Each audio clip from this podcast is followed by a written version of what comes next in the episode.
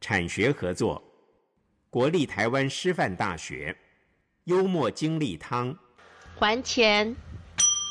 在一个美好的早晨，早餐店里人声鼎沸，学生们依序排队跟美而美的老板娘买早餐。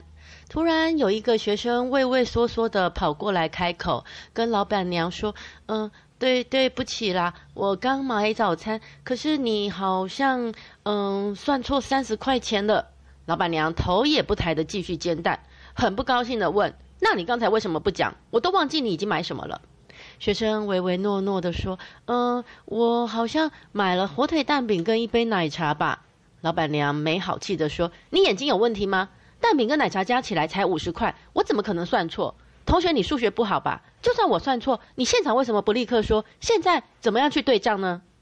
同学说：“对不起，对不起，我我我我现场没有发现，我是后来到了 Seven 要去买报纸，才发现我刚才好像算错三十块。”老板娘不依不饶，继续骂：“那我可管不了。现场你不说，谁知道你去 Seven Eleven 试试买东西也忘记算？怎么可以把糊涂账赖到我身上？不管不管，这三十块的糊涂账我不认。你休想叫我吃下来。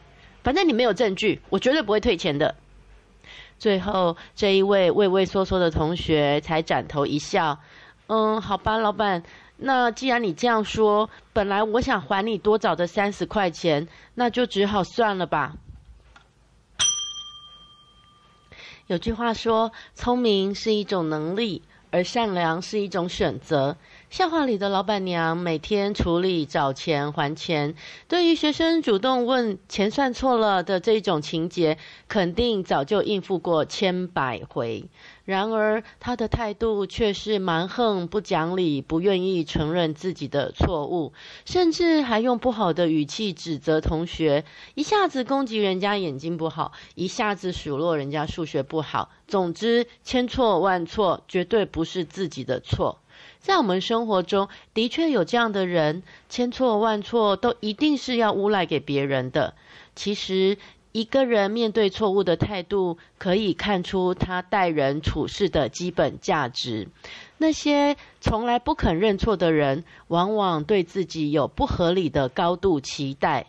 他们期待自己所向无敌，期待自己无所不能。殊不知，这样的错误假设只会让一个人越来越不开心，当然也会在人际关系中处处设下阻碍。试想，谁喜欢跟一个整天抱怨别人的人相处呢？